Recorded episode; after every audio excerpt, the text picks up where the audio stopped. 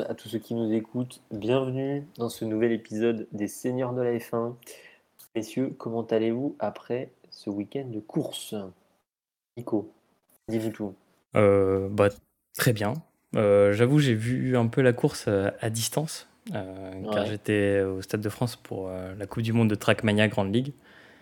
Du coup, j'ai vu un peu ça sur le téléphone, mais rassuré déjà que, que Zou aille très bien. Et que aussi Albon aille très bien parce qu'au final on parle pas d'Albon mais c'est celui qui a pris le plus cher dans l'accident. C'est ça. Euh, et puis bah sinon non tout va bien. Euh, tout, tout en, tout cas, en tout cas tu es bien rentré d'Italie. C'était ça le plus important. Léo comment ça va? Ben, Moi ça va course euh, très belle course. On en parlera, je pense, un petit peu plus longuement tout à l'heure. Mais déjà, welcome back à notre cher Nico. qui, est parti en Italie, qui a fait gagner Ferrari, donc incroyable. Merci à toi. Il suffit que je revienne au pays, puis c'est bon. C'est ça. Alex, comment ça va toi? Mitigé, bien évidemment, hein. mais très content pour, pour Ferrari quand même, pour Sainz. Mais bon, petite déception toujours pour la stratégie. Et content quand même que Nico soit là. Bah, J'espère en tout cas maintenant que tu es revenu en France que tu feras gagner euh, une deuxième fois Ocon ou Pierre Gasly. Ce serait sympa. Non, euh, c'est Alonso. Elle plane. Ah oui, Alonso, Alonso. Ça marche. Bon, et eh ben écoutez, merci messieurs. Gros programme pour ce soir, pour ce nouvel épisode, septième épisode déjà euh, des Seigneurs de la F1. Euh, comme d'habitude, le sommaire, un récap du coup du Grand Prix de Silverstone qui a eu lieu ce week-end. Effectivement, comme vous l'avez peut-être sûrement vu, euh, des euh, crashs, enfin un crash surtout au début de course très impressionnant. On en reparlera sûrement avec le pilote chinois Zhu et avec aussi plusieurs autres pilotes qui ont été vraiment pas mal chamboulés.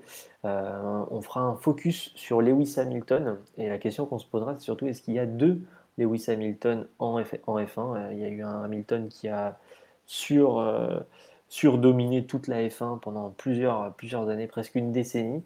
Et là, cette année, euh, bah, écoutez, c'est plus difficile. En tout cas, on verra est-ce qu'il y a deux Hamilton en F1. Moi, je ne suis pas convaincu, mais tout reste à, savoir.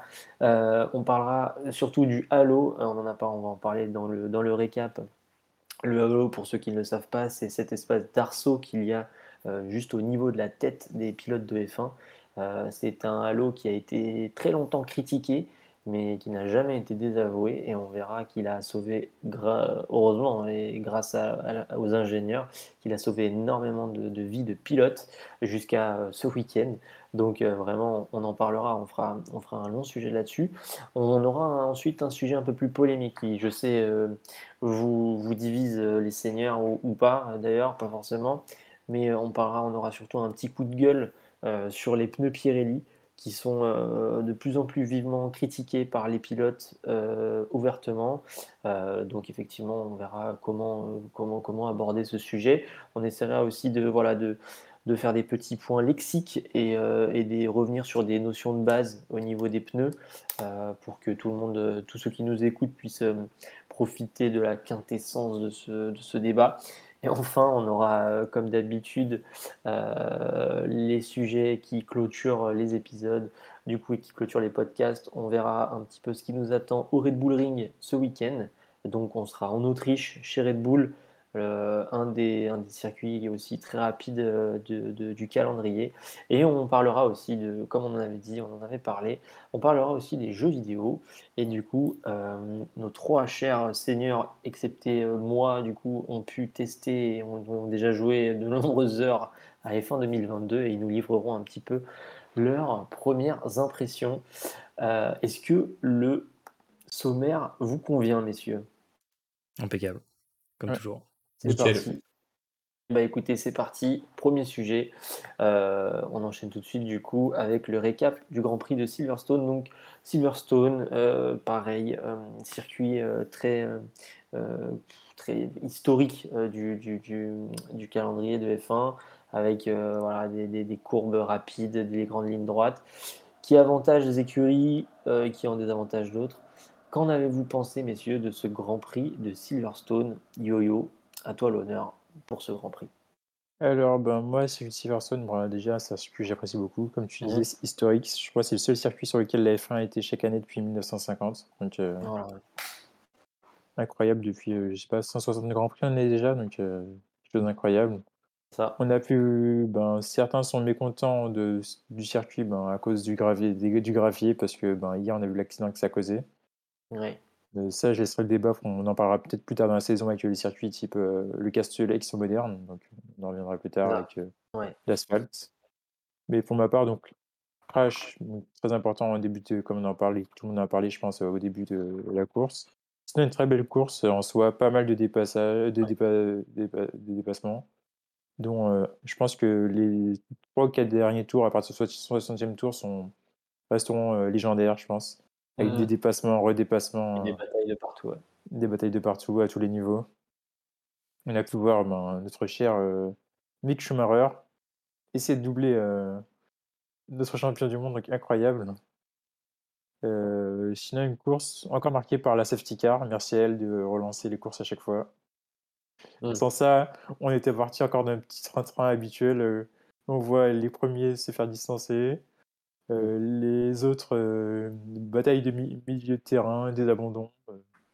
Merci à Safety Car et merci à Relance. Et sinon, on a un col droit au- à l'intelligence des Ferrari qui est incroyable, une gestion. Alors, on n'en parlera pas aujourd'hui de la stratégie Ferrari parce que c'est un sujet qu'on a déjà pas mal de fois abordé. Mais oui, effectivement, il y, aura il y, aurait, il y aurait beaucoup à dire.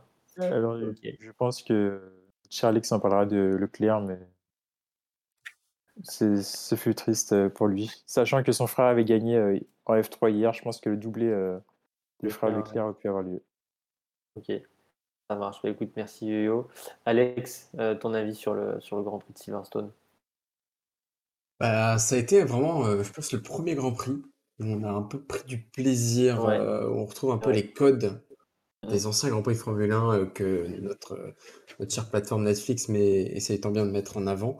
En fait, bon, c'est un petit peu triste, mais on a, on a, on a de l'action dès le premier tour avec ce fameux crash où heureusement que le Zou et tous les autres pilotes sont sortis indemnes. Et après, on a vraiment eu de la. Je trouve le, le cliché qu'on en parle depuis nos, nos premiers podcasts de euh, fin de Grand Prix, les dix derniers tours, il se passe toujours quelque chose où il y a de l'action, il y a une safety car qui fait chambouler tout, donc comme a dit euh, Yo-Yo, donc euh, ça, ça- on prend du plaisir. Euh, moi, j'ai vraiment pris du plaisir à voir vraiment une bataille Leclerc-Pérez, Lewis Hamilton, trois voitures sur la Ouais. piste, côte à côte, en train de s'échanger les places, c'était remarquable. Euh, par contre, encore une fois, vous me connaissez les amis, hein. Mamma mia Ferrari, qu'est-ce que vous nous avez fait avec Ouais. le pauvre Leclerc, le pauvre Leclerc, quoi. Oh là là, c'est, pff, je ne suis pas italien, mais là je pleure au nom de l'Italie quand, euh, quand j'ai vu ça. Et, mais je trouve ça, je trouvais ça complètement aberrant. Euh, donc, euh, donc bon, mais je suis très content pour, euh, pour Sainz, puisque bon, bah, le podcast, le dernier podcast, on en a parlé, on avait dit, ça fait Eh quand même 150 Grands Prix que Sainz fait de la, enfin, que, que Sainz a participé, et là, voilà enfin sa première victoire, donc très content pour lui. Ouais. Et beaucoup de déception pour Leclerc, et félicitations à Mick Schumacher qui est vraiment amplement mérité avec une super bataille avec Verstappen. Ça montre vraiment le, le talent et les gènes de son père. Il règne en lui, quoi. C'est ça. Eh bien, écoutez, merci. Nico, ton avis sur le, Grand Prix de Silverstone? Euh, un bon Grand Prix. Je. Alors, j'aime bien le sens spectaculaire qu'on donne à la F1 avec les crashs, mais en vrai, t'as quand même, t'as quand même peur pour le pilote quand tu vois ça. Euh, je trouve que euh, du coup, ça est bien évolué parce que moi, il y a une question que je me suis posée quand j'ai vu le tonneau de Zou. Je me suis dit, et si l'essence, elle prend feu? Mm. Comment on fait? Le mec est bloqué euh, entre la barrière et les, pneus. Comment on fait pour, euh, pour le dégager? Parce que ce qu'il faut savoir, c'est qu'une une F1 est chargée en électricité aussi. Et que tant que le contact et qu'on n'a pas déchargé toute l'électricité l'électricité statique de la F1, et ben du coup on peut pas toucher la F1 tant qu'elle est, tant qu'elle est comme ça. Donc c'est pour ça que ça a aussi mis du temps pour le dégager. Et du coup je me dis mais il y a un, bout d'un moment il va falloir aussi se poser les questions au niveau sécurité par rapport à toute l'énergie embarquée par, par les Formule 1 et si c'est pas trop dangereux. Donc, euh, mais après, euh, là où je suis content, c'est bah, comme on le voit sur, sur le live, 46e tour, euh, la bataille entre, euh, entre Leclerc, euh, Hamilton et Perez. Euh, là, c'est de la grosse bataille à l'ancienne de pilotage. Bon, il y a un petit peu de DRS. Moi, mon rêve, ça aurait été que les trois se battent. Et là, tu vois Alonso qui arrive derrière en sneaky. Et boum, qu'il est double. Je- à un moment, je me suis dit, il va le faire. Le connaissant, Il est capable de le faire. Mais, mais là, il l'a pas fait. Donc, euh, je pense, il, avec une autre voiture, il l'aurait tenté. Mais, mais bon, c'est c'est le retour un peu des grosses batailles. Mais comme à chaque fois, en fait, on est obligé d'attendre un peu les derniers tours pour que ça se bataille autant. Donc, c'est ça aussi qui est un peu dommage. Euh, la pluie n'a pas aussi euh, fait l'effet escompté parce qu'on annonçait de la pluie à 60%. Au final, euh, bon, on n'a pas, on pas vibré avec la pluie. Mais sinon, j'ai envie de dire, bah, on voit clairement qu'il y a un train qui se détache entre ceux de devant. On va dire, on va mettre Mercedes comme dans les trois écuries qui se détachent devant et les autres quoi. Enfin, c'est un truc infernal. Au début de saison, on nous promet un, un gap plus resserré et là, on se retrouve avec des batailles, euh, des batailles à différents étages. Donc, euh, il y a au bout Ouais. d'un moment, je pense qu'il va falloir aussi euh, se remettre un peu en question au niveau de la FIA. Et puis bah sinon, non, en vrai, un, un très bon Grand Prix. Je pense, je le mettrais peut-être pas dans mes favoris favoris depuis le début de saison, mais, mais un très très bon Grand Prix qui fait dire, eh ben l'Europe, c'est là où on a les meilleurs, euh, les meilleurs Grands Prix. Ouais, effectivement, ça a été un, grand prix où je trouve on a quand même retrouvé du spectacle et euh, il y a eu pas mal de belles poursuites. Et ce qu'on nous avait vendu effectivement avec la, le changement de réglementation, euh, bah, je trouve qu'on a pu en voir un petit bout, un petit bout Écoutez, merci messieurs pour ce débrief du Grand Prix. On va passer tout de suite au premier sujet. Alors, premier sujet inter, etc. On va euh, se concentrer sur Hamilton. Euh, effectivement, Hamilton, cette année, comme on l'a souvent évoqué dans, les précédents euh, podcasts, c'est un petit peu plus compliqué au niveau des résultats. Est-ce que c'est une stratégie de sa part, paraît-il, d'engranger de la donnée et, de, de- tout venir fracasser par la suite? Est-ce que c'est un aveu de faiblesse, malheureusement, de Mercedes qui a mal développé sa voiture Seul Toto et Hamilton le savent. Euh, on ne- on n'est pas, on- pas, on pas dans les secrets du paddock, pas encore. Mais voilà, effectivement, euh, on peut vraiment se poser la question de savoir s'il y a vraiment deux Hamilton, vu la super euh, puissance qu'avaient Mercedes et Hamilton pendant les, les sept dernières années. Aujourd'hui, Hamilton voilà, se remet doucement, mais il lui a quand même fallu une petite dizaine de grands prix pour, euh, euh, revenir un petit peu dans, le haut du classement. Messieurs, à votre avis, est-ce qu'il y a deux Hamilton ou est-ce que c'est vraiment un problème de voiture ou bien est-ce que c'est un problème de pilote ou est-ce que c'est les deux tout simplement? Ou est-ce que tout simplement est-ce que la concurrence est plus forte aujourd'hui? Euh, Peut-être que ça vient aussi de là.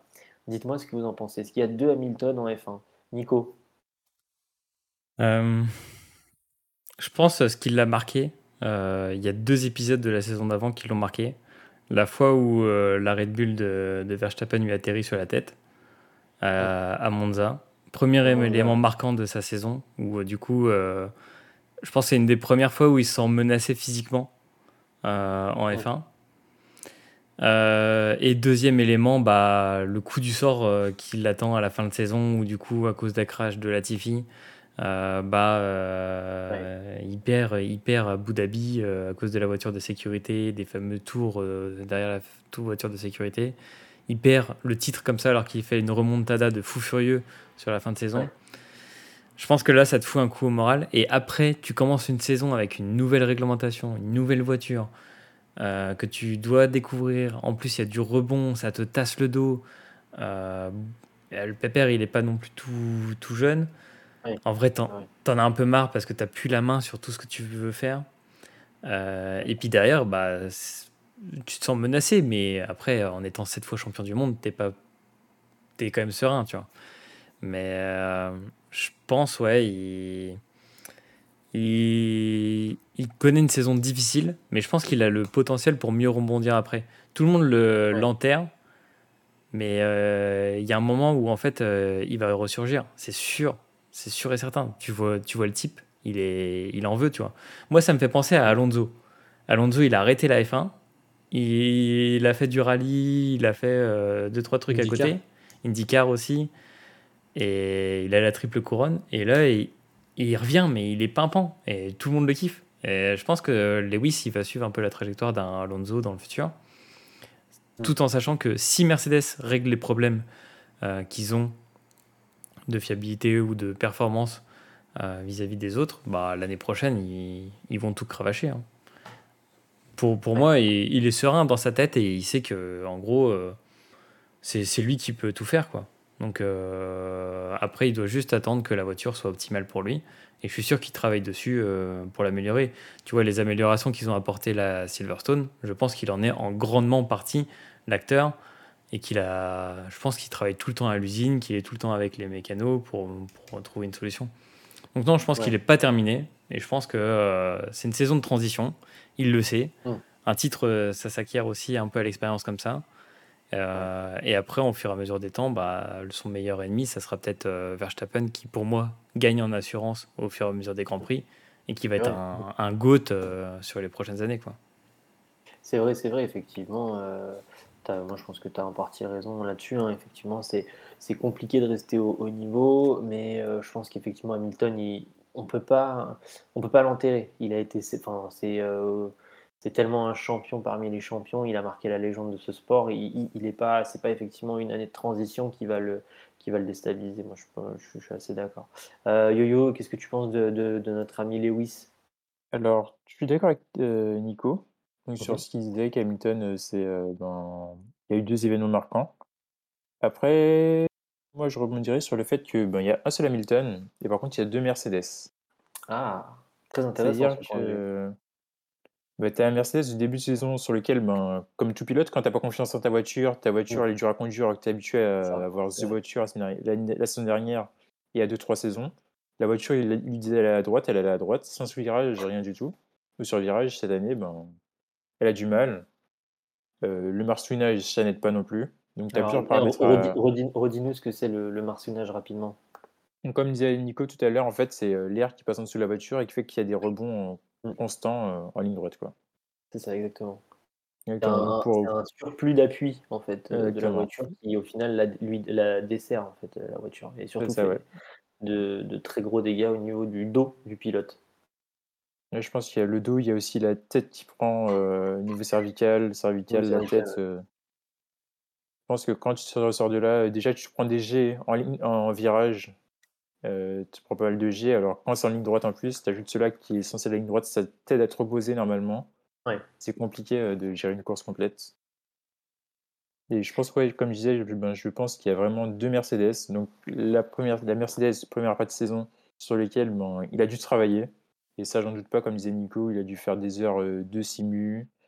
Il a dû travailler mental aussi, parce que ben, mmh. faudrait apprendre à conduire une voiture, à l'apprécier, à, la, à la maîtriser. Il faut accepter de réapprendre euh, je pense qu'il était tellement installé euh, dans quelque chose qu'il maîtrisait effectivement, comme tu le dis parfaitement, qu'il a dû apprendre à réapprendre. Et ça, je pense que c'est que les grands champions qui arrivent, comme tu le dis, Alonso, il est parti, il est, revenu aujourd'hui.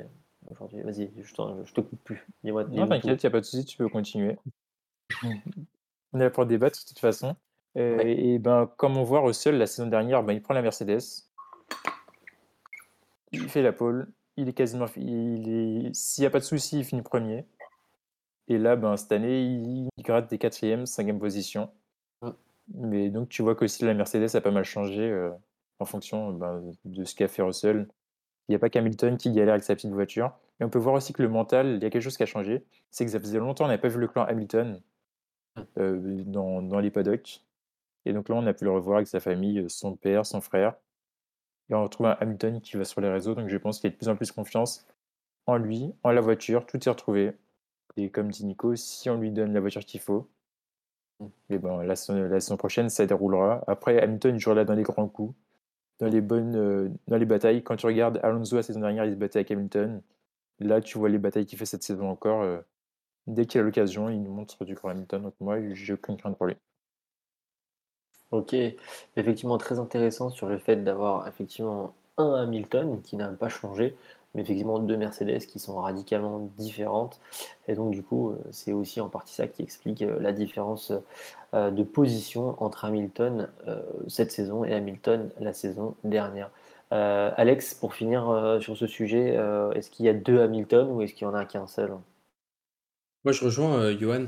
Euh, effectivement, il y a, il y a deux voitures. Euh, Mhm. j'ai j'ai écouté une interview euh, récemment. Ils ont sorti l'interview de Niki Lauda qui expliquait justement le, le passage de Hamilton de chez McLaren à Mercedes. Pourquoi il est passé Mhm. chez eux. En fait, Lewis était très bien chez McLaren, hein, ça marchait très bien avec Alonso là-dessus. Et en fait, c'est Niki Lauda qui forçait un petit peu Hamilton parce qu'il voyait du potentiel. Et il lui disait, bah, viens chez Mercedes. Et Hamilton lui avait dit, pourquoi en fait tu viendrais chez Mercedes? Je suis très bien chez McLaren, c'est les heures de McLaren, on gagne des titres, c'est génial. Et en fait, il lui a dit, bah, si tu viens chez, chez Mercedes, je ferai en sorte que tu aies tout ce que tu veux et que la voiture soit la meilleure voiture du plateau. Et en fait, il n'a pas eu tort, puisque du coup, depuis qu'il est passé chez Mercedes, en- à part Rosberg, ça a été toujours Ouais. lui, euh, et peut-être aussi Vettel qui avait concurrencé, euh, c'est ça a été toujours lui qui a eu la meilleure voiture. Et, et malheureusement, Niki Lauda est décédé euh, il y a deux ans maintenant. Euh, et en fait, on voit que là, avec le changement de régulation, donc euh, pour rappel, il y a eu changement cette année euh, euh, avec un nouvel aéro, des pneus un peu plus larges, etc., une, une nouvelle compréhension. Merci Nico pour la casquette. Euh, en fait, on voit que là, effectivement, je pense que bah, en fait, Hamilton, il doit s'habituer à la voiture. Le pilote, il est plus à, il est plus, il est plus à- il y a plus un indien hein, sur ce pilote. Il pilote très bien Hamilton. On l'a vu quand euh, les deux se bataillent entre Perez et, et Leclerc, Oui. il est passé euh, Il a su euh, Incroyablement prendre la parlant. brèche. Ouais. il, est- il a saisi l'opportunité comme jamais, il est exceptionnel. Mais en fait, on voit vraiment que la voiture, ça fait vraiment euh, tout. Et, et moi, je trouve que c'est vraiment un nouveau pilote depuis Silverstone, euh, Hamilton, avec les changements de Mercedes, où en fait, c'est la- c'est le premier Grand Prix où on ne le voit pas se plaindre. Ah, j'ai mal au dos, ah, il y a du mercenage, ah, il y a ça, depuis qu'ils ont apporté les changements du coup pour Silverstone. Et donc, du coup, on peut ramener le vieux sujet qu'on a abordé euh, il y a quelques podcasts de là, en mode bah, quel avenir pour Mercedes d'ici cette fin de saison si maintenant ils ont réglé leur problème de mercenage? Même Leclerc dit mais c'est quoi cette vitesse de, de Mercedes? C'est quoi cet aéro? C'est c'est un monstre. On revient au monstre d'il y a deux ans où Mercedes commençait à, à- à- à éclater tout le monde parce qu'ils avaient une voiture, ils avaient une technologie, une intelligence qui fait que ils étaient au-dessus de tout le monde. Et je rejoins Nico sur le fait que Hamilton, j'ai aucun doute sur le fait qu'il regarde beaucoup les concurrents, il s'interroge beaucoup sur les mécaniques, un peu exactement comme Niki Lauda qui faisait ça chez Ferrari à l'époque, euh, puisque Niki Lauda était pilote Ferrari, et que ça lui a permis de gagner un titre parce qu'il était meilleur que son, concurrent, qui était plutôt en fait très bon pilote, James Hunt. Euh, et en fait, juste parce que Niki Lauda savait un petit peu toucher en mécanique, il faisait des petits réglages qui faisaient que ça gagnait 5 dixièmes, voire une seconde par tour. Mais multiplié sur un Grand Prix qui fait 50 tours, bah, ça, ça fait quand même pas mal d'écart. Et donc je pense que avec ces petits réglages que va faire Mercedes, je pense d'ici encore les prochains Grands Prix, jusqu'à vraiment le retour de vacances Spa, et l'année prochaine, on aura quand même le retour de la force Mercedes avec l'expertise de Lewis. Un George Russell au taquet parce qu'il est bon, il était consistant jusqu'à ce Grand Prix parce que malheureusement il s'est fait embarquer dans, dans le crash. Ouais. Mais on a vraiment, euh, je pense, le profil, la Dream Team Mercedes qui est de retour et qui va être Oui, de nouveau euh, au sommet. Ouais. Donc, Ouais, euh, c'est donc vrai voilà. que c'est vrai que c'est vrai qu'on a hâte de voir. euh, bah, c'est vrai que tous ceux qui regardent la F1, je pense que vous serez d'accord, messieurs, mais ce qu'on aime, c'est qu'il n'y ait pas trop d'écart entre entre tous, entre toutes les écuries. Mais ça, on sait que c'est illusoire. Il y a des voilà, effectivement, il y a des écuries qui ont pris énormément d'avance et d'autres qui ra- rattraperont jamais ce retard-là. Mais voilà, c'est intéressant. Comme dans un championnat de foot, c'est effectivement intéressant quand il y a une bataille entre deux, trois allez, quatre écuries, euh, même en haut de plateau, et puis le reste, après, effectivement, il y a toujours le midfield. Donc le midfield, c'est vraiment les, les écuries euh, de milieu de tableau où la, la concurrence est souvent très, très, très, très sévère. Mais voilà, voir deux, trois, voire peut-être quatre écuries qui arriveraient à, à émerger d'ici peut-être l'année prochaine avec Mercedes, Ferrari, Red Bull, et puis en, en quatrième, Alpine. McLaren. Allez. McLaren. Ah, Alpine, voilà. allez. Voilà, c'est là où c'est là où la quatrième, on ne sait pas trop. Est-ce que ce Moi, je veux bien McLaren. Ah, voilà, ça. Ah, Aston sera Martin, mais non, Ah, non, non, non. Ah, Et après, ah, tout mon cœur est pour Williams. Et j'y crois. Ouais. On sait. Bon, ça fait trois ans que je dis ça, mais voilà. Ouais, il y, a- y ces trois-là, effectivement, qui trustent vraiment le haut, du, le haut du tableau et on espère qu'il y aura une quatrième. Alors, on espère, on est français, on aimerait bien que ce soit Alpine qui vienne euh, chatouiller un petit peu ces trois grands, mais ce sera effectivement peut-être, peut-être, peut-être pour certains plus logiquement McLaren. Mais en tout cas, voilà, s'il y a de la bataille en haut, ça sera hyper intéressant parce que du coup, ils vont tous se donner à fond à tous les grands prix pour toutes les séances, essais et qualifications. Ils vont rien lâcher parce qu'ils savent que euh, ça peut parce qu'en fait, euh, il faut savoir que quatre écuries qui qui se battent pour le haut du tableau, c'est quasiment la moitié du plateau. Ça veut dire que c'est 8 pilotes sur 20 qui sont potentiellement premiers. Je sais pas si vous imaginez, mais c'est comme si vous me dites qu'en Ligue 1, les 8, les, les, les 8, les 8 premiers, ils sont, ils sont potentiellement gagnants de la Ligue 1 à la fin de l'année. Et il y a quoi 3, 4, 5, 7 points peut-être entre le premier et le huitième. Donc c'est quoi 2 matchs, 2, 3 matchs. Donc ça pourrait être très très serré et ça amènerait effectivement du spectacle. Pas du spectacle avec les crashs, parce que c'est pas nécessairement ce qu'on attend, mais du spectacle au niveau des points. Voilà, là, quasiment tous les week-ends, il y a un nouveau gagnant, ou en tout cas, le podium n'est jamais vraiment le même. Donc, bah, c'est intéressant, ça met du suspense à la fin de l'année, on ne sait pas qui va gagner jusqu'au dernier Grand Prix, jusqu'au dernier virage comme l'année dernière. C'est toujours hyper intéressant. Bon, en tout cas, j'espère qu'effectivement, euh, vraiment pour la compétition, j'espère que Mercedes euh, reviendra dans la course. Euh, ça sera vraiment hyper intéressant. Bah, écoutez, merci messieurs. On va passer au sujet suivant. Le sujet suivant, je pense qu'on l'a, on, l'a assez facilement introduit dans ce, dans ce podcast au vu de l'accident qui a eu spectaculaire. On vous invite à, Nico, peut-être que tu peux le repasser. Euh, on vous invite à aller le regarder si vous ne l'avez pas vu, l'accident du pilote chinois Zhu, du coup, euh, qui après, euh, après le départ a, carrément a, vu sa voiture se retourner et glisser sur plusieurs dizaines de mètres sur ce halo. on va en parler tout de suite. Qui ensuite est allé dans les graviers et la voiture a fait un rebond et est donc venue s'écraser dans les grillages de protection juste avant les tribunes. Euh, et donc, on voulait parler du Halo, parce qu'il a pendant longtemps, il a été critiqué. On va reparler un petit peu de l'historique de ce Halo. Euh, et tout simplement, effectivement, il a été longtemps critiqué, mais on l'a vu ces dernières années. Il a sauvé, mais vraiment beaucoup, beaucoup, beaucoup de pilotes. Et c'est pas peu de le dire. Mais vraiment, quand on vous dit il a sauvé la vie, c'est qu'il a vraiment sauvé la vie de plusieurs pilotes euh, pour éviter des, des, des, très, gros, très, grosses, des très grosses peurs sur certains, sur certains crashs. Celui de Zou est vraiment un des plus impressionnants des dernières années. Hein. Je, pense que vous êtes d'accord, messieurs, mais euh, un crash comme ça, c'était assez impressionnant avec une voiture qui carrément saute euh, les, pneus. Euh, c'était vraiment assez impressionnant. Donc effectivement, ce halo, vous irez, vous verrez du coup, c'est vraiment la partie qui est au-dessus de la tête des pilotes et qui forme un espèce de V comme ça et qui est quasi indestructible. On l'a vu aussi l'année dernière pour le crash, euh, euh, suite au crash de Romain Grosjean. du coup, non, c'était l'année d'avant, pardon, c'était il y a deux ans, où la voiture s'est carrément coupée en deux, mais le halo, lui, il est resté entier. donc en gros, le truc est quasiment indestructible après un choc de quasiment 50 G, une voiture coupée en deux et du feu. Donc effectivement, le halo, souvent critiqué, mais jamais désavoué. Messieurs, dites-nous tout sur ce halo.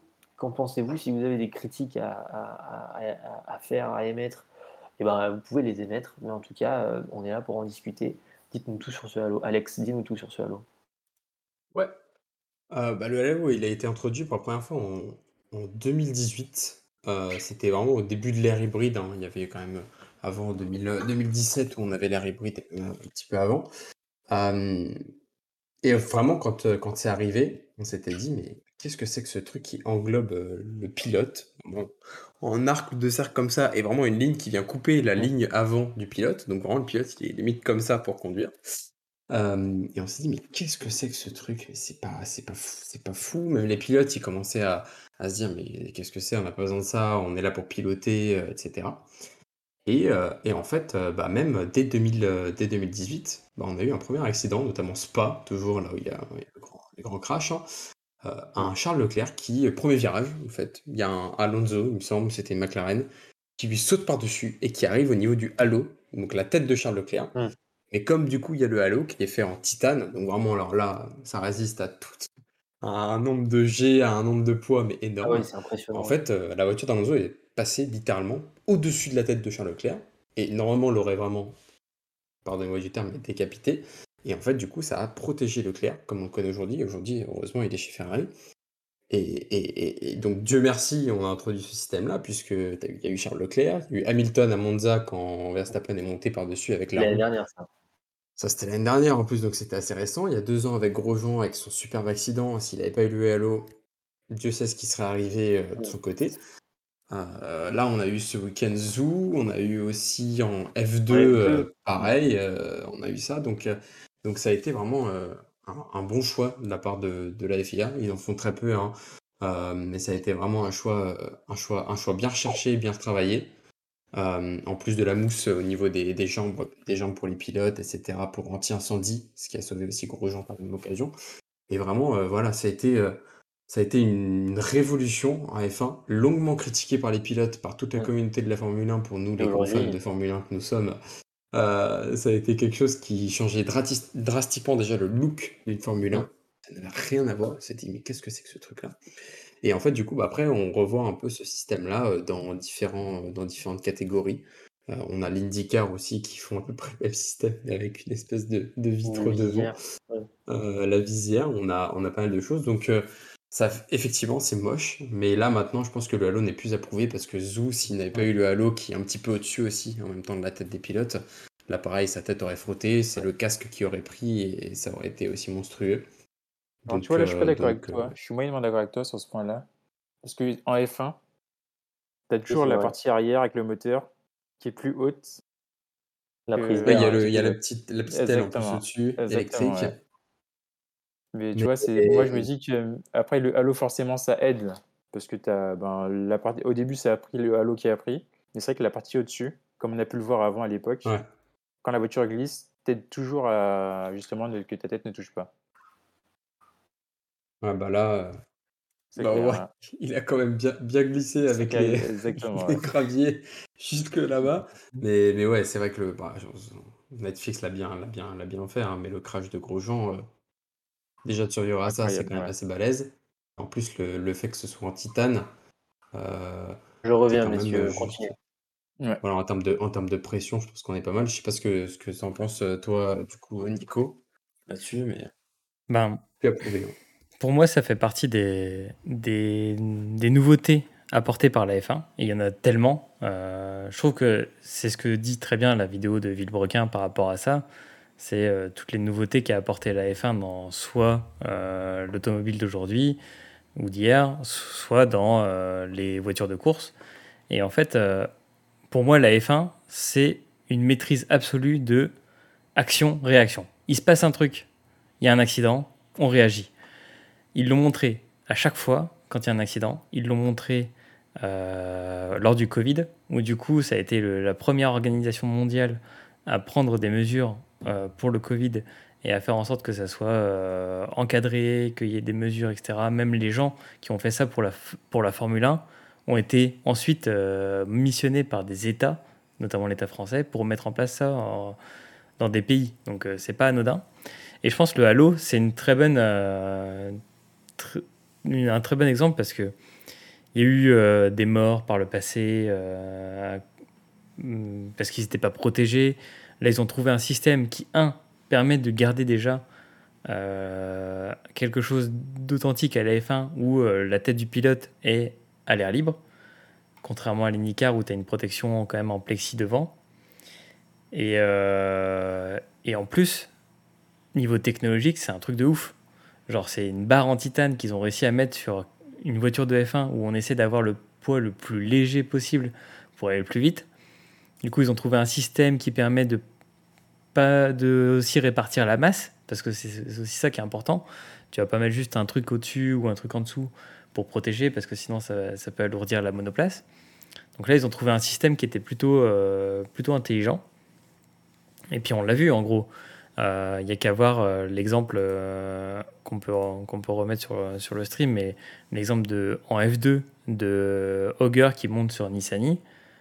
Bah là, s'il n'y a pas le halo, clairement, c'est la tête du pilote. Quoi.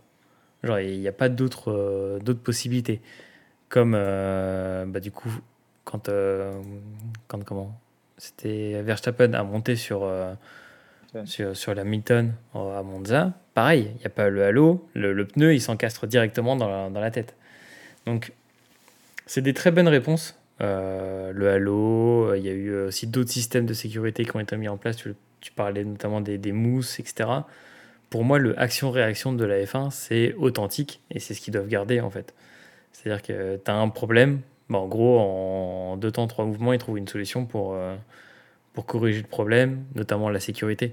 Parce que c'est un sport dangereux, donc on sait tous. Donc euh, au bout d'un moment, il faut trouver en fait le bon mix entre euh, sport dangereux et, sécurité. C'est un peu comme en, en MotoGP, tu vois. en MotoGP, Les combinaisons. les combinaisons, airbags. euh, Ils ont mis en place tellement de choses. C'est un truc de fou. C'est plus. euh, même en rallye. On parle, on parle aussi d'autres sports mécaniques, mais le rallye. Le, le rallye dans les années 80-70, euh, c'était le grand. Le festival euh, de la saucisse, c'était n'importe quoi. hein. C'était. Il y avait. Limite, c'était. On s'en fout de la sécurité tant qu'il y a la puissance. tant qu'il y a- Et du coup, tu avais des autos qui étaient monstrueuses et qui, qui pouvaient découper des gens sur des, routes, quoi. Et c'était euh, autorisé.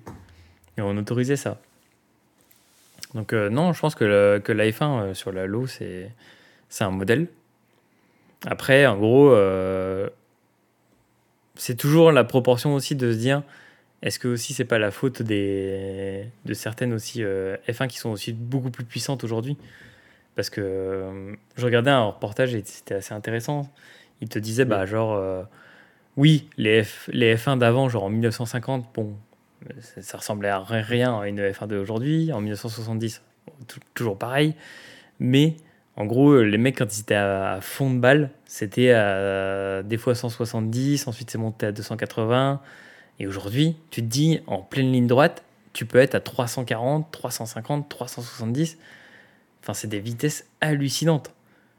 Et du coup, tu, tu te retrouves avec, euh, avec de la sécurité à mettre dans des monoplaces comme ça. Enfin, limite, des fois, c'est c'est à se dire si, euh, si c'est pas trop, en gros. Si tu devrais pas plutôt brider certains trucs plutôt que euh, renforcer la sécurité euh, de l'autre côté.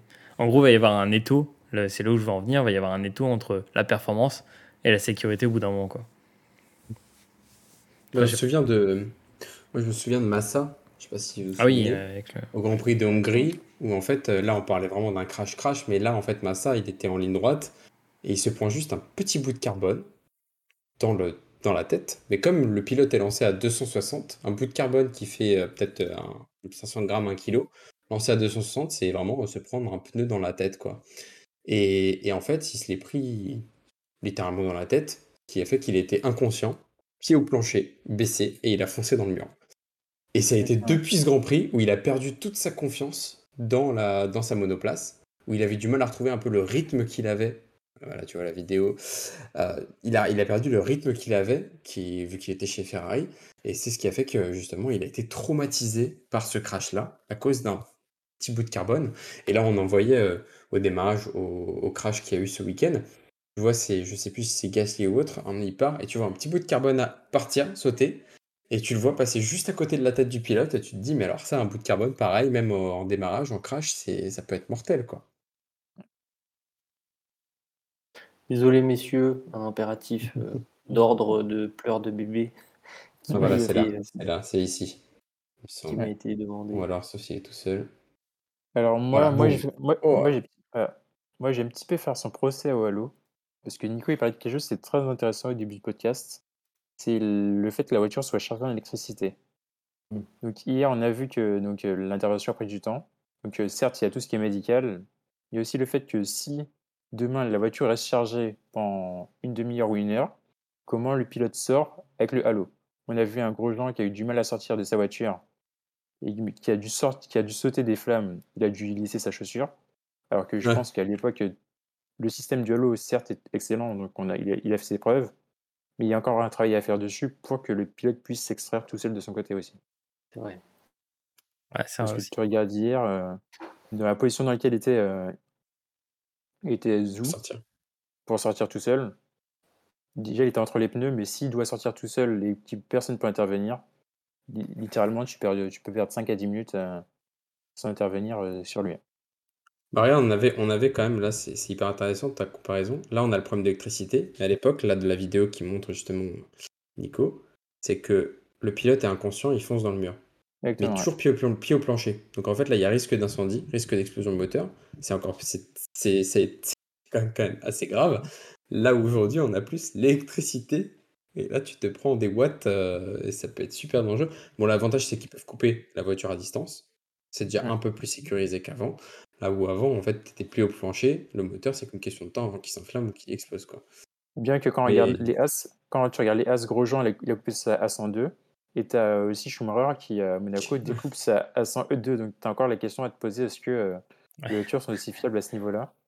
Moi, ce qui m'a le plus marqué hier, c'est que ce qui s'est passé, c'est que, euh, certes, il y a eu des bouts de carbone qui sont envolés lorsqu'il a craché dans le, dans le public, littéralement, ou enfin presque, dans le grillage. Et par contre, les pneus sont restés. Ouais. Donc, c'est une des évolutions qui est incroyable.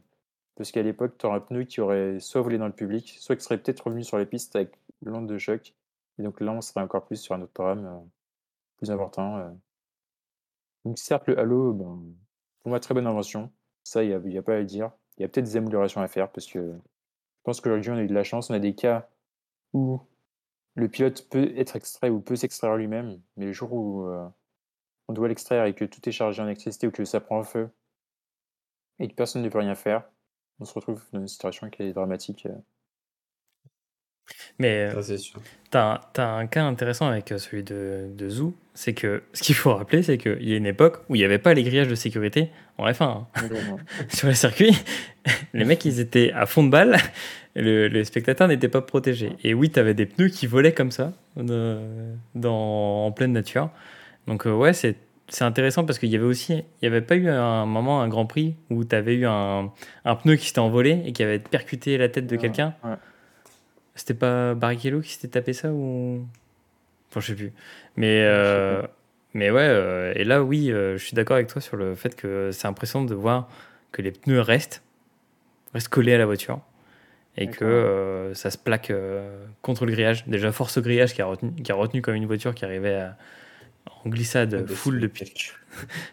Là, euh, je je veux bien le même grillage pour la maison parce que euh, très pratique. Mais euh, du coup, moi, la question que je me posais par rapport à ça, c'est quand on voit Zou, pourquoi Enfin, est-ce que dans l'action-réaction qu'ils vont, qu'ils vont faire la F1, est-ce qu'ils vont rajouter un deuxième rang de pneus maintenant? Est-ce qu'ils vont pas rajouter Les euh, tu pourras pas. Tu pourras Bah pas ouais. pour les spectateurs. Euh, Alors moi, je vais dire non. Tu sais pourquoi? Quand tu regardes le crash de euh, Verstappen la saison dernière, à ben, Silverstone, quand il tape, Mm. à l'endroit où Mm. il tape, il n'y a pas de pneus déjà. Et donc, la sécurité, ils le font uniquement. Ils le font dans les virages où tu sais que ça tape. Et parce que ben, ça coûte un, ça, un budget, les pneus. Donc je pense que euh, vont pas mettre forcément deux niveaux de pneus à chaque endroit. Tu vois, c'est déjà, ils n'arrivent pas à mettre des pneus sur tout le circuit. Donc je pense que Ouais, et, su- et surtout aussi, là, faut pas oublier quand même que de base, le pneu, c'est quand la voiture va tout droit. Ouais. là, la voiture Ouais. était à l'envers et elle Mm. a fait un tremplin, littéralement, euh, Ouais, passé elle a au-dessus de du grillage, quoi. C'est c'est pas prévisible, ce genre de Et du coup, tu as, une deuxième question qui se pose par rapport à- aussi à la sécurité des circuits. Parce que c'est là, c'est du gravier. Donc ça ralentit un petit peu la voiture quand elle arrive à- en fond de balle.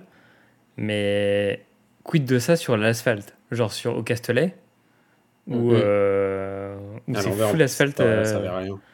Ouais, voilà, ça aurait limite. Ça aurait accéléré au fur et à mesure, quoi.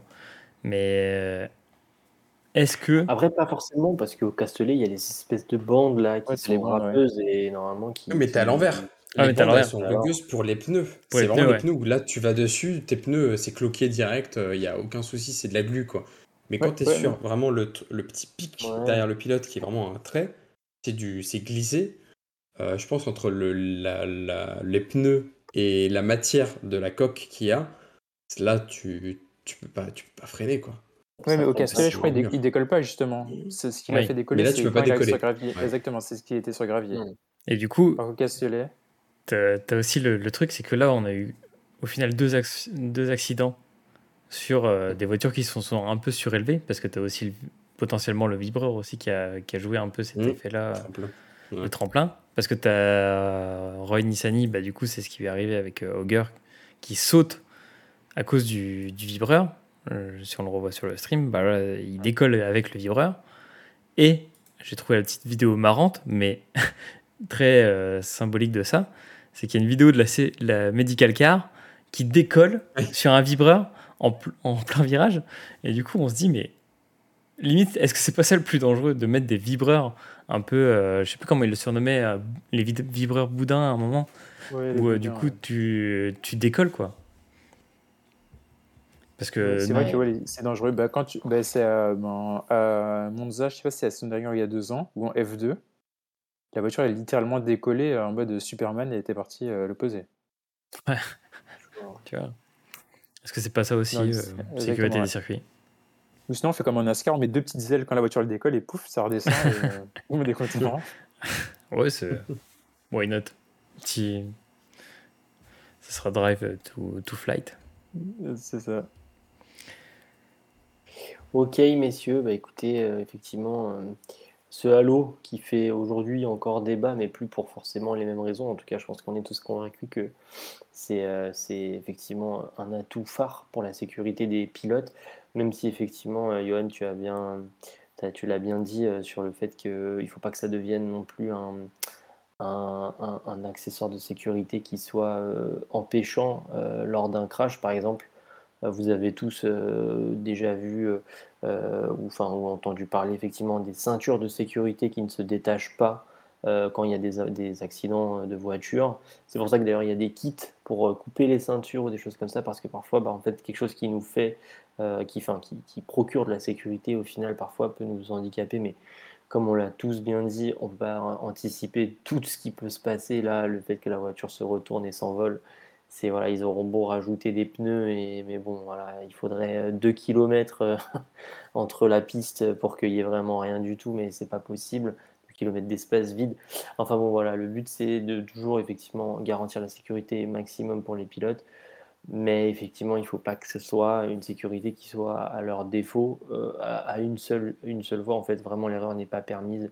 Mais en tout cas, a priori, aujourd'hui, en tout cas, le bilan reste quand même bien évidemment euh, fortement positif en faveur du Halo. Je pense que c'est pas quelque chose qui sera revu de sitôt. Euh, Enfin, en tout cas, ça ne sera pas supprimé, ça sera peut-être modifié, mais ça sera maintenant que ce genre de, de, de, de, de, standards de sécurité sont là, je pense que ça ne bougera pas trop. Mais voilà, à voir comment ça évoluera dans les prochaines années et s'il y a d'autres peut-être euh, systèmes de sécurité qui feront leur entrée dans les prochaines années. Est-ce que ça vous va pour ce sujet, messieurs? Impeccable. Le Yes. prochain sujet est un peu technique, mais du coup, on vous a écouté, on a eu des retours, euh, comme quoi on, on- on avait, euh, on, avait, euh, on avait à gagner à expliquer parfois effectivement des termes un peu techniques ou des mécanismes de base de la, de la Formule 1. Aujourd'hui, euh, on va parler, on va parler des, des pneumatiques, des pneus euh, Pirelli, du coup, parce que bah, vous le savez peut-être, mais Pirelli, c'est Pirelli euh, qui, fournit tous les pneus euh, de la Formule 1. D'accord? Pour les autres catégories, je ne sais pas, je pense aussi. En tout cas, pour la Formule 1 et la Formule 2, pour la Formule 3 aussi, non? C'est seulement Pirelli, je pense. Euh, donc voilà, Pirelli, constructeur de pneus, qui fournit les pneus. Et donc, du coup, ils, ont, ils sont souvent décriés par les pilotes, par tout le monde de la F1, tous ceux qui gravitent au- autour de, tout ça. Mais aujourd'hui, dites-nous qui veut nous faire, qui se sent de nous faire un petit topo de euh, euh, comment ça fonctionne les pneus, euh, bon, pas, en manière, pas de manière générale, on n'est pas là pour expliquer le fonctionnement de la roue, mais voilà, quelles sont les, différences entre les pneus dans les F1, euh, pourquoi c'est certains pneus, pourquoi ces critiques-là aujourd'hui. Qui se sent de se lancer sur ce sujet, messieurs? Après, ça peut être un sujet à plusieurs. hein. Il, était celui-là. Moi, je peux Euh, commencer. Hein. Vas-y, Alex. de base. euh, Allez, n'hésitez pas à rebondir les l'ancien. Euh, il faut savoir, les amis, que la première fois en Formule 1, donc dans les années 50, c'était Pirelli, la première marque de pneus en Formule 1. Et oui, c'est la marque aujourd'hui, on a l'habitude. Mais ce n'étaient pas les pneus tels qu'on les connaît aujourd'hui, ce n'étaient pas des pneus qu'on appelle slick, donc les pneus qui sont faits vraiment pour la course, ils sont vraiment bien grattés. On pourrait pas en mettre, euh, on peut en mettre sur nos, sur nos pneus de voiture, mais c'est vraiment uniquement pour le circuit, à, ne pas prendre sous la pluie, effectivement. Euh, et en fait, il y a eu quand même pas mal de changements. Il y avait même eu une année euh, où en fait, c'était dans les années 70, où il y avait quatre marques de pneus, et vraiment l'écurie choisissait quel type de pneus il voulait prendre. Et donc c'est là où en fait il y avait certaines écuries qui s'imposaient un peu plus. Donc Pirelli était quand même encore en tête. Et après il y a eu une grosse dominance de Goodyear, qui pour jusqu'en- jusque dans les années 2000 euh, alimentait un petit peu les Formule 1. Et ensuite on a eu l'arrivée de notre chère marque Michelin. Michelin que nous, nous aimons chez les, chez les seigneurs ici présents. Michelin qui a fait les grandes heures de la Formule 1 dans les années 2000 avec le titre de Fernando Alonso, les grandes heures de, Michael Schumacher. Euh, et en fait, bah, alors, en tant que fan Ferrari, tu fais une petite infidélité à Bridgestone, c'est ça? Il y a. Voilà, j'enlève je, Bridgestone parce que c'est pas vraiment du pneu, on va dire, mais, mais qui a été d'ailleurs décrié au, Grand Prix de, des États-Unis. On passera, ce sera peut-être un autre sujet, ça, un focus rétro, le Grand Prix des États-Unis dans les années 2000.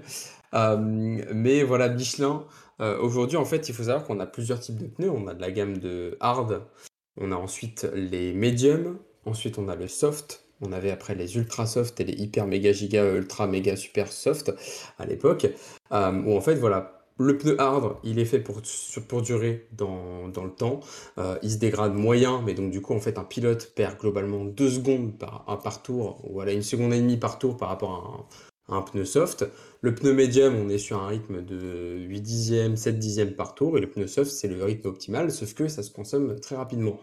Un pneu soft dure en moyenne en ce moment euh, globalement 20 tours, même un petit peu moins, sauf à Silverstone où là c'est beaucoup plus, ça se dégrade beaucoup plus rapidement. Euh, et à l'époque, dans les années 2000, c'était un pneu. Attends, juste, on peut juste expliquer aux gens, aux, internautes qui suivent comment ça fonctionne un pneu. Donc, comme tu dis, c'est quelque chose qui est lisse et c'est grâce au frottement. En fait, la dureté, comme tu dis, hard, medium ou soft, c'est la dureté du pneu qui permet justement au pneu de plus ou moins se dégrader lorsqu'il y a, ben, avec la chaleur et la friction qu'il y a au sol. Exactement et c'est pour ça qu'on voit les petits bouts de les petits bouts noirs en dehors des pistes aussi. Euh, justement, c'est tout le graining du pneu, donc tous les petits matériaux du pneu qui commencent à se décomposer et qui se met en bord de piste. Euh, et ce qui est d'ailleurs aussi une technique à la fin, une fois que les pilotes, euh, gagnent la course pour, pour, avoir un peu plus de poids sur la monoplace et éviter de se prendre une sanction. et effectivement, à l'époque, on n'avait pas ce système-là. À l'époque, c'était vraiment un seul pneu, c'était du hard, ou du pneu route un peu, si on veut mettre en comparaison un bon pneu avec les bonnes petites lignes sur les côtés des familles Michelin. Ils s'étaient pas embêtés, ils avaient fait ça. Les pneus wet, les pneus pluie et intermédiaires, c'était vraiment les pneus spécifiques pour la pluie. Euh, et aujourd'hui, on est vraiment sur la gestion pure de pneus en Formule 1, où euh, vraiment bah, le pilote qui a la meilleure gestion de pneus, on l'a vu ce Grand Prix avec euh, Leclerc qui malheureusement ne s'est pas arrêté pour mettre les softs et est resté en hard, et qui perdait énormément de temps par rapport à tous ceux qui sont arrêtés. Donc c'est vraiment de la stratégie pure et dure. Hein. et donc en fait, à l'époque, on était plus les seigneurs le, diront, hein, euh, on était plus sur vraiment le pilotage. Et aujourd'hui, on est vraiment sur la stratégie de pneus, la préservation de pneus, écouter son ingénieur, le, stratège aussi de l'équipe. Hein. Je ne vais pas critiquer le, stratège Ferrari de, Charles Leclerc, mais, on est là. Euh, et, donc, ce qui fait que bah, le pneu a évolué. Et, avec les seigneurs, nous, on n'est pas trop fans de Pirelli. Parce qu'en fait, Pirelli, à début de chaque Grand Prix, dès que le Grand Prix va commencer, ils nous font des prévisions, des recommandations de la durée du pneu. Et globalement, ces recommandations sont à 95% fausses à chaque fois. On le voit, là, ils nous ont recommandé deux changements de pneus sur, ce circuit, sur ce Grand Prix-là. On a eu droit à trois changements, quatre ah, si on compte le crash du début. Donc en fait, même eux ne savent même pas la dureté de leurs pneus. Combien de temps ça peut durer? Et surtout, la dégradation peut être hyper dangereuse parce qu'un pneu qui lâche, on l'a vu à Bakou, euh, c'était l'année dernière, euh, Verstappen lancé euh, à 320 sur la ligne droite, le pneu arrière qui crève. Il a eu de la chance de se taper le mur droit parce que le mur gauche était l'entrée des stands avec un vraiment euh, comme en sortie d'autoroute, le petit triangle vert, c'est ligne droite et là il serait compacté hein, concrètement. donc en fait c'est quand même assez décrié. je ne sais pas ce qu'en pensent, mes, mes, chers collègues sur Pirelli, mais on va pouvoir un petit peu transmettre cette non passion pour ce pneu notre favoritisme pour du, allez, du Michelin, parce que c'est quand même une super marque. Hein. Tu, le critiques, mais au final, il nous amène des, du beau spectacle. Hein. Quand euh, Lewis il termine euh, sur trois roues, eh ben, c'est grâce à un pneu Pirelli. Je suis désolé. Parce que le pneu, il, a fait des marbles et que euh, il a crevé à cause de ça. Non, je sais pas si Yo-Yo, tu as, as, plus, as plus d'avis sur, sur Pirelli. Moi, bah, je pense qu'on est tous d'accord pour dire que les pneus sont décriés. Après, pour savoir comment ça se passe, au début de la saison, donc euh, Pirelli donne, euh, donc il y a cinq types de pneus. Et pour chaque week-end de la saison, en fait, ils allouent trois types de pneus, allant du, ben, pneu qui est plus dur au pneu qui est plus dense. Donc cette année, il y a C1, C2, C3, C4, C5. Donc c'est un peu ce que tu présentais tout à l'heure avec le pneu hard et le super super soft. Et donc là, ben, c'était ben, pour ce, Grand Prix-là, ils avaient pris le pneu le C1, donc le plus, dur, sur un Grand Prix sur lequel ben, tu es en Europe. Il pleut. Tu sais qu'il risque quand même de pouvoir faire froid même si on est au mois de juillet. Donc pneu dur, qui prend du temps à chauffer, qui a du mal à chauffer, en sachant que maintenant les couvertures chauffantes sont limitées à 70 degrés, et que quand tu sors des, stands, ben, c'est comme si tu étais sorti, ben, sors des choses en manteau, quoi. C'est assez compliqué. Bah écoutez, vous prenez vos chaussures, vous allez sur une piste de glace et vous essayez de marcher correctement. bah, c'est pareil. Non, mais parce que ce qu'il ouais, ce qu'il faut dire, bah, c'est que même si vous jouez, on en parlera au jeu euh, Formule 1 euh, en simulation, vous devez chauffer vos, vos, pneus avant de commencer. Et du coup, ouais, ce que tu dis, c'est que ouais, maintenant ils ont. Avant, on pouvait mettre les couvertures chauffantes jusqu'à. Euh, il y avait une limite, non? Il n'y en avait même pas. On pouvait chauffer à mort le pneu. Non, on était à 90 avant. 90, Donc du coup, ils étaient déjà chauffés. Ils étaient déjà chauds quand tu, tu pouvais les mettre pour, euh, pour les, les, tours de, le tour de formation, puis après la, course. Alors que là, tu es obligé de les chauffer pendant au moins 20-30 degrés. Donc du coup, ça prend du temps. Surtout si les gens ralentissent, etc. Bah, en gros, euh, le, pneu, il se refroidit tellement vite. C'est un truc de fou. C'est ça. Euh, alors qu'avant, ben, pour expliquer un petit peu, la température optimale d'un pneu en F1, c'est entre 92 et 95 degrés. Donc, comme disait Nico, ben avant c'était 90 degrés, donc c'est déjà chauffé. Alors qu'aujourd'hui, à 70, ça veut dire qu'il faut que tu gagnes 20 à 25 degrés. En sachant que là, ben, on prend l'exemple de la voiture qui, euh, ben, qui fait son départ, mais quand tu sors des stands et que tous les autres sont déjà à fond, avec une voiture qui est optimale, avec des pneus optimaux, et toi que ben, tu sors, et ben, tu as une grande différence qui s'explique. Et d'ailleurs, quand on joue à F1, je ne sais pas si vous c'est arrivé, ce sera le sujet d'après, mais quand on sort des stands de F1, il ben, faut chauffer son pneu, faut zigzaguer. Sinon, on finit dans le mur.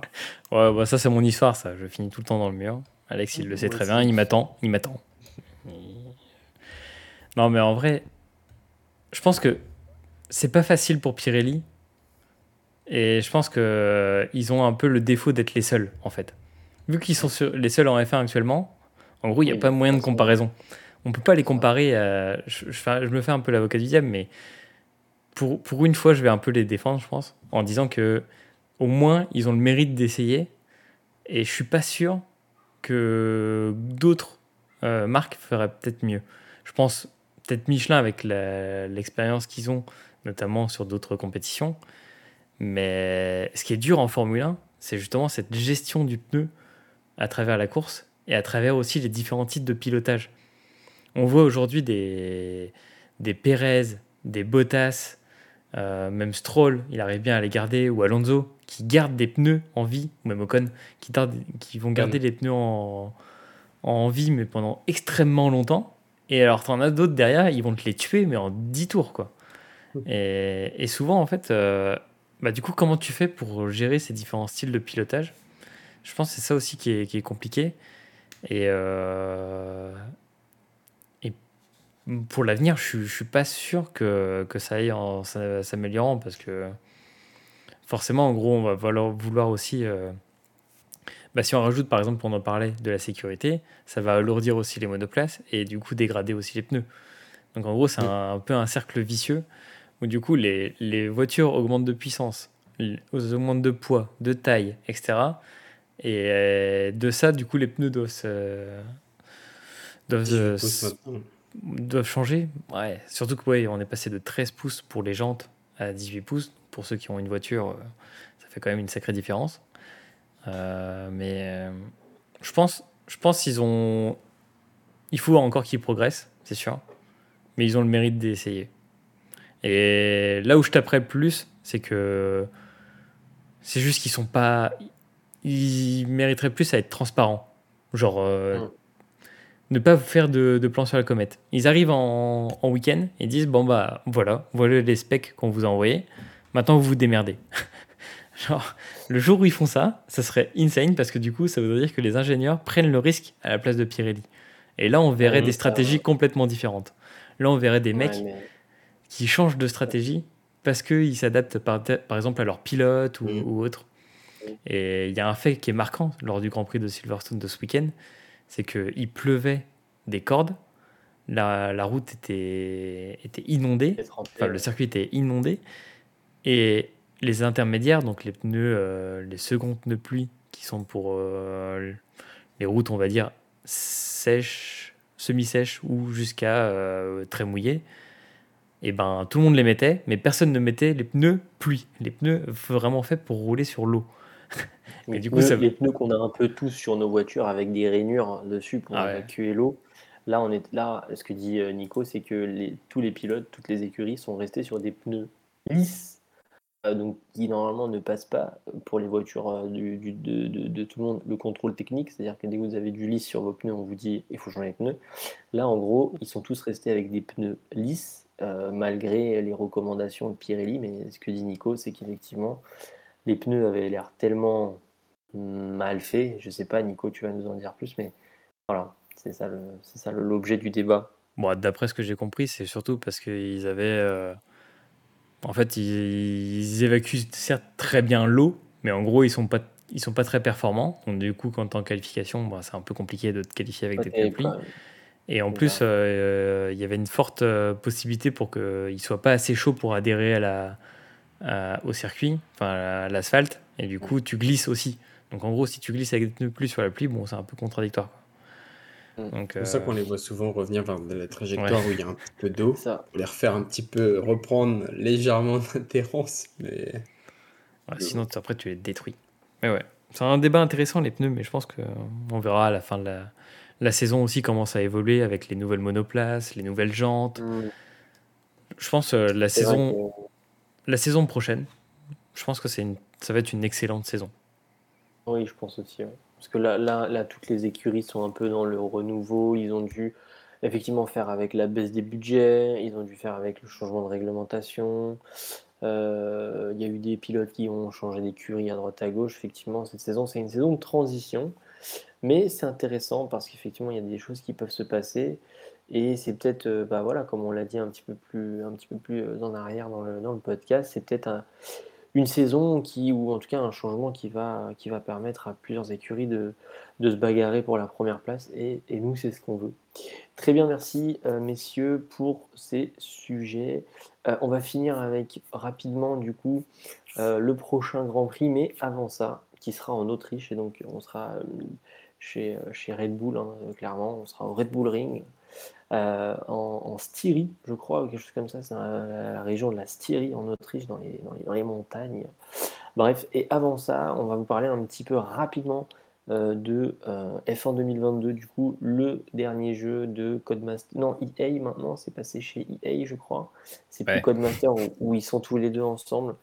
bref, voilà, pour tous ceux qui aiment bien la simu, c'est pas le meilleur jeu de simulation de course évidemment, il y en a qui sont beaucoup plus poussés, mais c'est peut-être la référence en termes de Formule 1. en tout cas, c'est voilà, c'est le, FIFA, le pendant FIFA de, de Formula One. Euh, donc euh, voilà, c'est vraiment le jeu multi-licence avec toutes les licences, tous les beaux visages des, des, des, des, teams principales, des pilotes. Il y a tous les logos, il y a toutes les marques, il y a tout ce qu'on veut. Dites-nous, messieurs, parce que moi, j'ai pas eu la chance d'y jouer encore pour le moment. Euh, dites-nous ce que vous en avez pensé par rapport à l'épisode de l'année dernière. Alors c'est un peu comme les FIFA, pas toujours d'évolution très nette entre chaque épisode, mais vu que là il y a le changement de réglementation, dites-nous. En plus vous jouez sur différents supports, je crois que toi tu joues sur PS5, euh, Nico et Alex vous jouez je crois sur euh, PC. Dites-nous ce que vous en pensez. Vous jouez avec tous avec des volants, euh, volants, pas volants, pédales.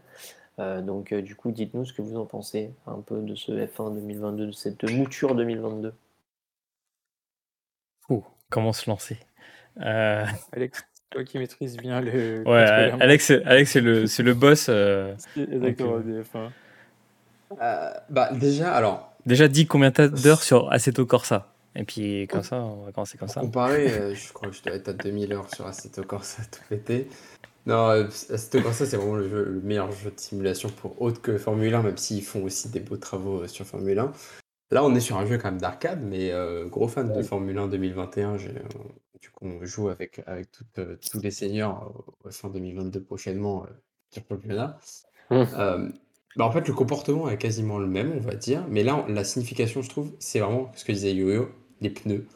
C'est impressionnant. Quand on sort de stand, il y a une différence, mais notable, où il faut chauffer les pneus.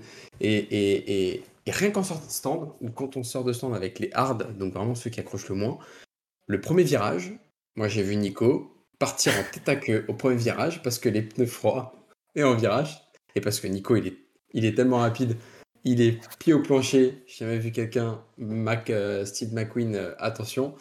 Euh, et après, on passe en médium et en soft, on voit vraiment une différence, et je trouve que c'est sympa. Ça se joue bien, les circuits sont, sont bien faits, je trouve. Il y a des beaux graphismes, c'est super intéressant. Le seul défaut, je trouve, du jeu que j'ai remarqué, c'est la sensibilité au niveau du volant. Ça n'a rien à voir avec le F1 2021. On sent rien sur le volant. J'ai l'impression de jouer avec une manette. Je n'ai pas de retour de force alors que j'ai tout mis au maximum. Et, j'ai pas l'impression de sortir la voiture. Donc, ce qui fait que quand euh, ça part un petit peu, ça chasse un petit peu, bah, on ne sent pas trop. Mais sinon, pour l'instant, euh, moi, je prends du plaisir à bosser, à bosser là-dedans. Euh, les comportements aussi de l'intelligence artificielle, il est vraiment super bien, même si des fois un petit peu, un petit peu particulier en course ou en qualification quand, euh, quand il y a un troupeau de, de voitures qui restent figées euh, quelque part. c'est Verstappen, quoi. Ils font tous. Euh, c'est du Verstappen en plus, bizarrement. C'est particulier. Mais non, mais pour moi, pour l'instant, je prends, je prends beaucoup de plaisir. c'est vrai que c'est pas le jeu arcade, enfin le, jeu simulation, effectivement, il y aura d'autres plateformes qui feront beaucoup mieux. Mais je trouve que Yep, déjà, ils ont, ils, ont fait, ils ont fait un bon boulot sur un petit peu toute la partie voiture, un petit peu l'ambiance, la, les possibilités d'évolution, en plus avec l'apparition des, des voitures aussi, on peut conduire une McLaren, Ferrari et tout. Je trouve c'est un petit peu plus, un peu plus sympa sur une carrière. Mais, euh, mais sinon, bon, bon feeling, bon feeling en tout cas.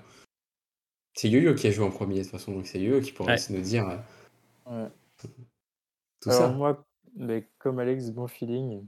Moi, j'ai fait une Nico moi aussi. Euh, d'ailleurs, je pense qu'Alex l'a vu mardi quand j'ai joué. Je vois le je fais ma petite course au Canada, je vois, euh, les bots, sortir des stands en zigzagant, je me dis: «Mais qu'est-ce qu'ils font le jeu des budgets?» Moi, je rentre au stand, je sors des stands, j'ai mis un coup d'accélérateur, j'ai fait une petite VTL, je pars dans l'herbe, après je me crache directement, euh, dans le mur, fin de la partie. Et sinon, ouais, bonne sensation. Une chose que je trouve dommage, c'est le crossplay qui est pas disponible dès maintenant. Et aussi le fait que tu peux lancer une carrière en choisissant un pilote qui existe euh, dans une écurie euh, existante à l'heure actuelle. Tu es obligé de créer ton personnage, euh, faire toute la gestion de l'écurie, etc. c'est vrai que avant, quand je voulais te faire une petite carrière rapide sans te prendre la tête, c'était aussi très bien. je trouvais ça bien. Moi, j'aime bien. Et puis les fins aussi, les F2 2021, ils sont comme chaque année présentes avec l'année d'avant et pas l'année en cours directement. Je trouve que c'est dommage. On est sur un jeu quand même qui a. La saison, elle commence. Euh, elle, a déjà commencé à trois mois, fin mars. Mmh. On est en juillet. Les équipes, elles sont connues déjà en novembre ou décembre. Mmh. Il y a déjà des tests. C'est comme pour la F1, ils peuvent le modéliser. Euh, sachant que la F2, ça là, il n'y a, pas les... Là, il n'y a pas les F1 de 2022 Les F2 de 2022, pardon? Non, non pas encore Tsunoda. C'est ça. tu, tu, peux jouer avec Zou genre en F2 ou en F1, hein, comme tu veux. Ils vont, ils vont mettre à jour ou même pas? Ouais, je sais pas. ouais, ça arrive. Ça arrive, mais généralement en septembre. La semaine dernière, ça arrive en septembre. Bon. Ah, mais. Moi, ah, mais le truc, c'est qu'en septembre, la saison, elle est quasiment finie. C'est ça. arrive sur la fin, quoi. Tu sais, le jeu, pour... tu l'as. Euh, c'est pour patienter après le... la saison d'après. C'est ça. ça. Non, mais moi, il y a un truc sur lequel il faut qu'il change. C'est les serveurs. Combien de fois on a dû redémarrer notre jeu à cause de, ah de crash avec Alex Genre, euh, bon, moi ça m'arrange parce que du coup je finis tout le temps 20e ou 19e, mais Alex il est tout en premier, donc du coup euh, il est easy, tu vois. Il se fait des duels avec Leclerc. Mais après, moi il y a un truc. Il le laisse passer, je suis sûr. Il y a un truc. non, même pas. il, il, est chargé. Mais euh, il y a un truc sur lequel je trouve qu'ils ont abusé, c'est l'équilibrage des monoplaces. Genre, en carrière, avec. Euh, on a pris Alpine. Enfin, normal, tu vois. Mais on s'est fait tracer par des Ferrari et des. Et les As. Les As Les As et les Alpha. Mais elles sont surpuissantes. Genre, euh, tu vois que le moteur Ferrari, d'ailleurs, il y avait une photo de l'équilibrage des moteurs quand tu choisis ton moteur au tout départ de ta saison. Et là, tu te rends compte que Ferrari, c'est quasiment 100%. Quoi. Ils sont easy partout. Et là, tu as, Alpine, je crois, c'est 80-80. Quoi. Bon, bah, voilà, vous êtes les merdes, Ah, vous, êtes, ouais. vous êtes tout seul. Ouais, c'est ça. Et non, mais, Non, mais non, là- sinon, le, le jeu, en vrai, il est, il est top. hein. C'est le Il- jeu que il tu est attends. fun, hein. Il est fun. Ouais. Euh, moi, j'adore me, me foutre dans le mur parce que je suis tout le temps euh, pied au plancher. Et du coup, Alex, il me dit Oh non, t'as encore fait un hors-course Eh ben, euh, let's go pour t'attendre. non, mais non, en vrai, euh, il est grave kiffant. Je- J'écoute euh, précieusement les conseils d'Alexandre qui me brief sur comment bien piloter euh, une F1, venant euh, moi plutôt du jeu de rallye. Euh, faut, faut que j'apprenne. À voir. Euh, entre rallye, trackmania, moi c'est pied au plancher tout le temps, tu vois. Ah oui, ouais. Et là, je suis obligé de- d'apprendre à, Voilà, à mieux doser. à freiner. Ouais, en tout cas, effectivement, sur ce F1, on a effectivement on a envie de se faire euh, des petites, euh, des petites carrières ou des petits trucs comme ça, tous les quatre. Donc, on essaiera de, euh, on essaiera de, vous préparer des petits trucs. Alors, ce sera plutôt, euh, on essaiera d'investir un petit peu YouTube avec ces formats-là. En tout cas, si, si ça vous, si, ça vous dit, bah écoutez, dites-le nous, envoyez-nous des, messages, dites-le nous, faites-nous passer. voilà, le message comme quoi vous voulez nous voir nous affronter à deux, à deux contre deux ou à chacun pour sa peau euh, dans des carrières. On verra ce qu'on peut faire. On essaiera. En tout cas, c'était un, un de nos objectifs perso, voilà, un peu dans le dans Ouais. l'idée du podcast de se, de se faire plaisir entre, entre potes. Euh, voilà, on le fera et on, si, ça vous, si, si ça vous dit de voir ça, on, on essaiera de, de scénariser un petit peu tout ça pour se marrer et on vous fera des, des, des- des vidéos sur YouTube. Ok, merci messieurs pour cette petite pastille et on va finir comme d'habitude sur le prochain Grand Prix qui sera donc ce week-end, si je ne me trompe pas, Ouais, et donc exact. sera en Autriche, donc euh, chez Red Bull, chez euh, Christian Horner, qui sera chez Helmut Marko, qui sera chez Red Bull, euh, au Red Bull Ring. Donc vraiment, un... moi personnellement, c'est un de mes circuits préférés, je pense comme beaucoup. C'est un circuit pas très technique, mais où, bon, quand ça, quand ça roule bien, il y a, il y a quand même un peu de spectacle. En tout cas, à jouer, il est fun.